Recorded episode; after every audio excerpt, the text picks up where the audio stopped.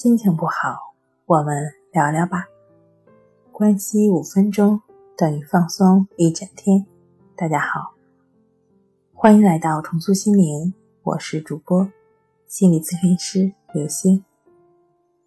今天要分享的作品是森田疗法是如何帮助每一个人脱离强迫苦海的。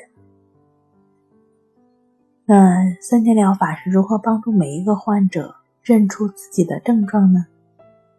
如果想让每个人都认出自己的症状，其实这个想法本身就是追求完美的强迫观念。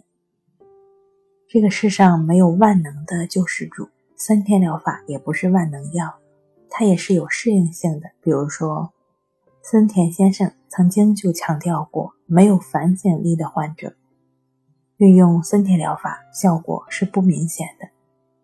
其实。哪里有痛苦，哪里就有冲突，就会有强迫症状。当你感觉非常痛苦时，不要被痛苦迷惑了自己。要提醒，痛苦只是表面的现象，问题在于自己追求一个无法达到的目标，或者希望解决自己解决不了的问题。意识到这个问题后，一切问题都迎刃而解了，自然而然的也就放下了。为什么普通人不会被强迫症困扰呢？不是说他们没有强迫的思维，而是他们追求的时候发现困难就知难而退了。强迫症的人呢，会非常执着，要解决每一个问题、每一个难题。这好比用头去撞墙，撞得越重，头就越痛，玩命的撞无异于自杀。只有心里真正的放下了，才能知道什么叫真正的接纳。